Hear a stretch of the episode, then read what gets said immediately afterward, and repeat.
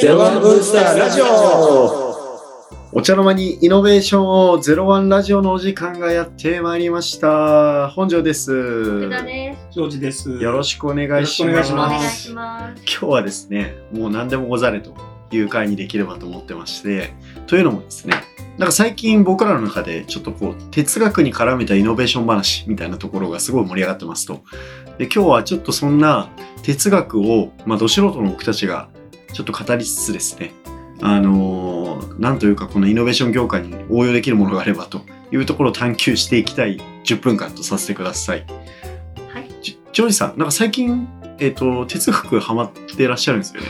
はい、ストアの僕としてはですね、哲学にハマるというか、いや哲学超面白くて、今までの哲学を、いや、あるね、人材系の人に、いや、あの、会社で哲学の勉強した方が言われて、一体哲学って何の勉強するんだっていうのと、僕、大学の頃に哲学の授業があって、先生が何言ってるか全く理解不能。ほにょほにょほにょほにょ、ん？ほにょみたいな感じだったんで、僕の中で哲学イコールもう全然向こうの世界だと思ってたんですけど、めっちゃ面白いですね。こんなにやっぱ哲学重要だなって思いますね。で特に僕ね、すごいピンときたのが、えっ、と、経営と事業創造とは哲学であるって感じですね。もう、おう経営と事業創造とは哲学哲学であると。そのその心は。というのは、あのーわかりやすく言うと、答えが、あのーまあ、明確じゃなくて不確定で考えなきゃいけない。つまり誰かがこう知ってない世界でどんどんどんどん考えなきゃいけないってことと、そこで接する人たちが分かりやすく哲学的なミスをしてくる。うん哲学的な。哲学的なミス学をしてくるのと、あとは西洋と東洋の哲学あると思うんですけど、東洋ができるだけ経験したことをベースとすると。例えばこれとまた別の機会でもいいと思うんですけど、じゃあ起業家の支援をする上で起業って必要なのかって議論があると思うんですよ。起業してないと起業支援できないんじゃないのと。まあ、僕は半分イエスであり半分ノーであると思うんですけど、ただ、起業なんて分かるよって旗から見てて思うのって東洋哲学的には NG だと思うんですね。僕そこもそそそこもよく分かる。うん。なので、あの、このね、東洋と西洋をミックスしたもの、これこそ事業創造だっていうのが僕の中の答えなんですよね。え今おっしゃっていただいたので東洋じゃないですか？東洋の話。西洋はどういう感じなんですか？西洋は多分すごい分かり、まあ、分かりやすいのが難しいんですけど、分かりやすくて、もう全部ロジック。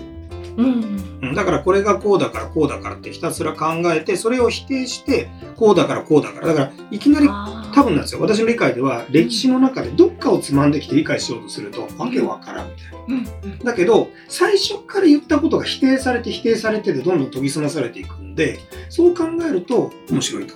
で、最近ね、やっぱり一番最初ニーチェから読んだ。ね、読んだんですかニーチェはちょっと一部分かった。一部ってこれこれぐらいですよ。1, 1ミクロンぐらい分かった中で言うと、やっぱりね、ニーチェすごいですね。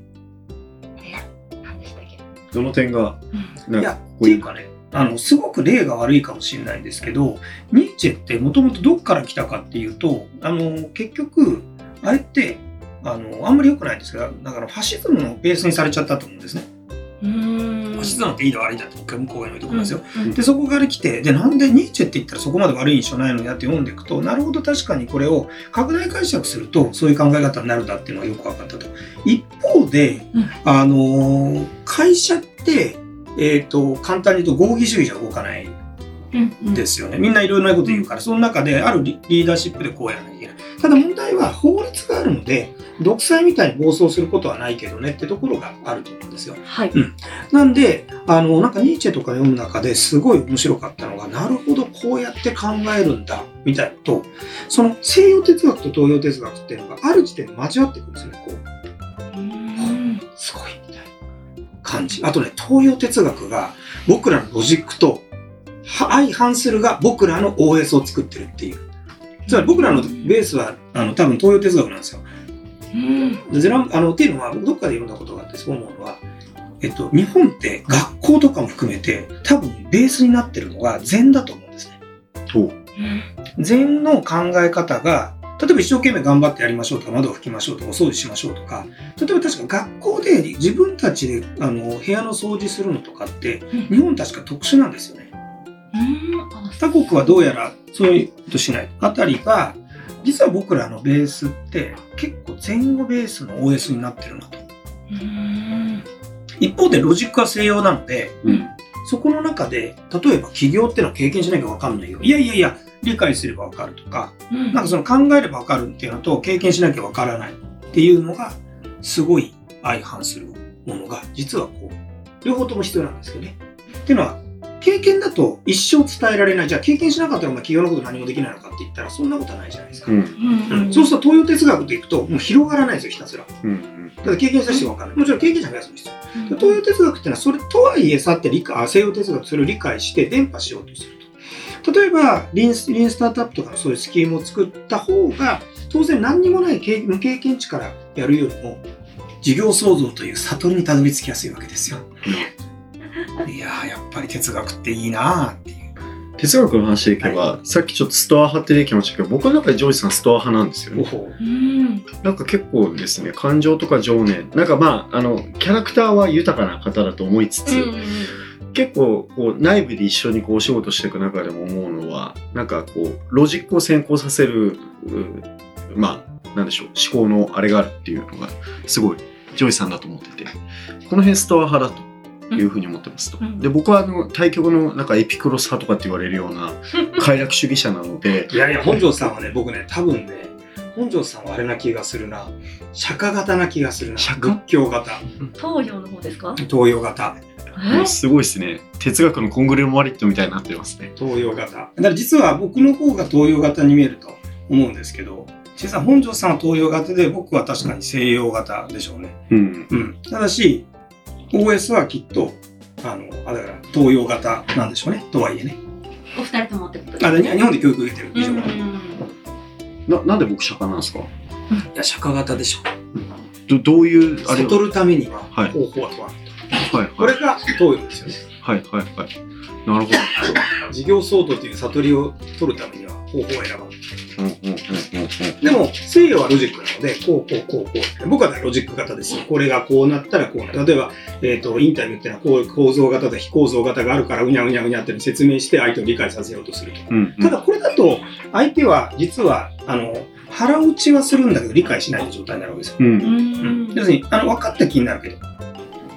うん。でも、そうじゃなくて、やっぱり経験とかそういうとこから理解させるっていうのは、あの、東洋型なので。あーなんかそう言われたらそうなのかなって気もしてきましたけど。方法を選ばないって結構過激ですね。あ、でもね、僕ね、あれは一つすごいいい考え方だと思って、何かをやるために、じゃあ例えばなんですけど、えっと、なんななんかね、事例があって面白かったんですけど、例えばその人が今まさに交通事故に遭うかもしれないって時に、はいはいはいうんその時にロジックでそこにいて危ないよっていうのは何一つ効果をうん及ばさないと。うん。で、そっち行ったらダメだったら、多分暴力がダメだっていうのはまあ一般論としてんだけど、もしかしたら蹴りを入れて、こっち側にぶっ倒した方がうん、向こうに行かなくていいケースってあるじゃないですか。うん。だから、ロジックで悪いことなんだけど、うん。実務上いいことっていうのがあって、うん。結果が良ければいい。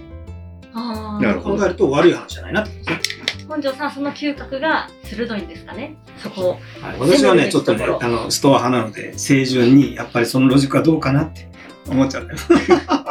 一方でですね、ストア派ってこれ面白いのが、その期限となった人がですね、なんかいるいるんですけど、その人ですね、あの、なんか、そその人の最後っていうのがまたこれ面白くて、これちょっと話脱線するんですけど、なんかあの、うん歩いてる時につま先を骨折してしまったと。え？で、あの、で、あもう歩けなくなったんですね。うんあの、まあ、古代ギリシャの話なんで。で、なんか周りの人が助けようとしたら、助けるなと。もう私はもう十分年上だったと。うんここで幕引きをしたいって言って、うんその場で自分の息を止めて自殺するっていう。それはね、ちょっと、え？ちょっとね、ちょっと僕には無理かも。いや、僕のジョージさんのきっと経営者としての最後はそうなんじゃないかあなって。もうあ僕はあの、あれですよ、自分がダメとなったら、次の日からもうやめますよ。息を止めて。息は止めないですけど、別の世界に行きます。っていうのがですね、すごいこう、なんかすごいジョージさんだなっていう。切り替えをします。はいあの、あの、あのね、いろいろうじうじするんですけど、今日からって切り替えをしますね。そうしないとダメですね。A、B しかできないってことですね。あはい。結構すごいですね事業創造全体と哲学も絡められるし個人単位でも結構どっち派とかでもまた話膨らませられそうですよね確かに。小田さんは何派なのかな、いやいや私は私もうニーチェは神がし神は死んだでしたっけ？はい。それぐらいしかちょっと知識ないんで出直します小田さんはプラトン派かもしれないですあ。ね。プラだ。ここできますか？はい。クラテスかもしれない。で、この話をちょっと終わらせそうなんで、一旦ここでカットさせていただきます。今日もありがとうございました。ありがとうございましたありがとうございます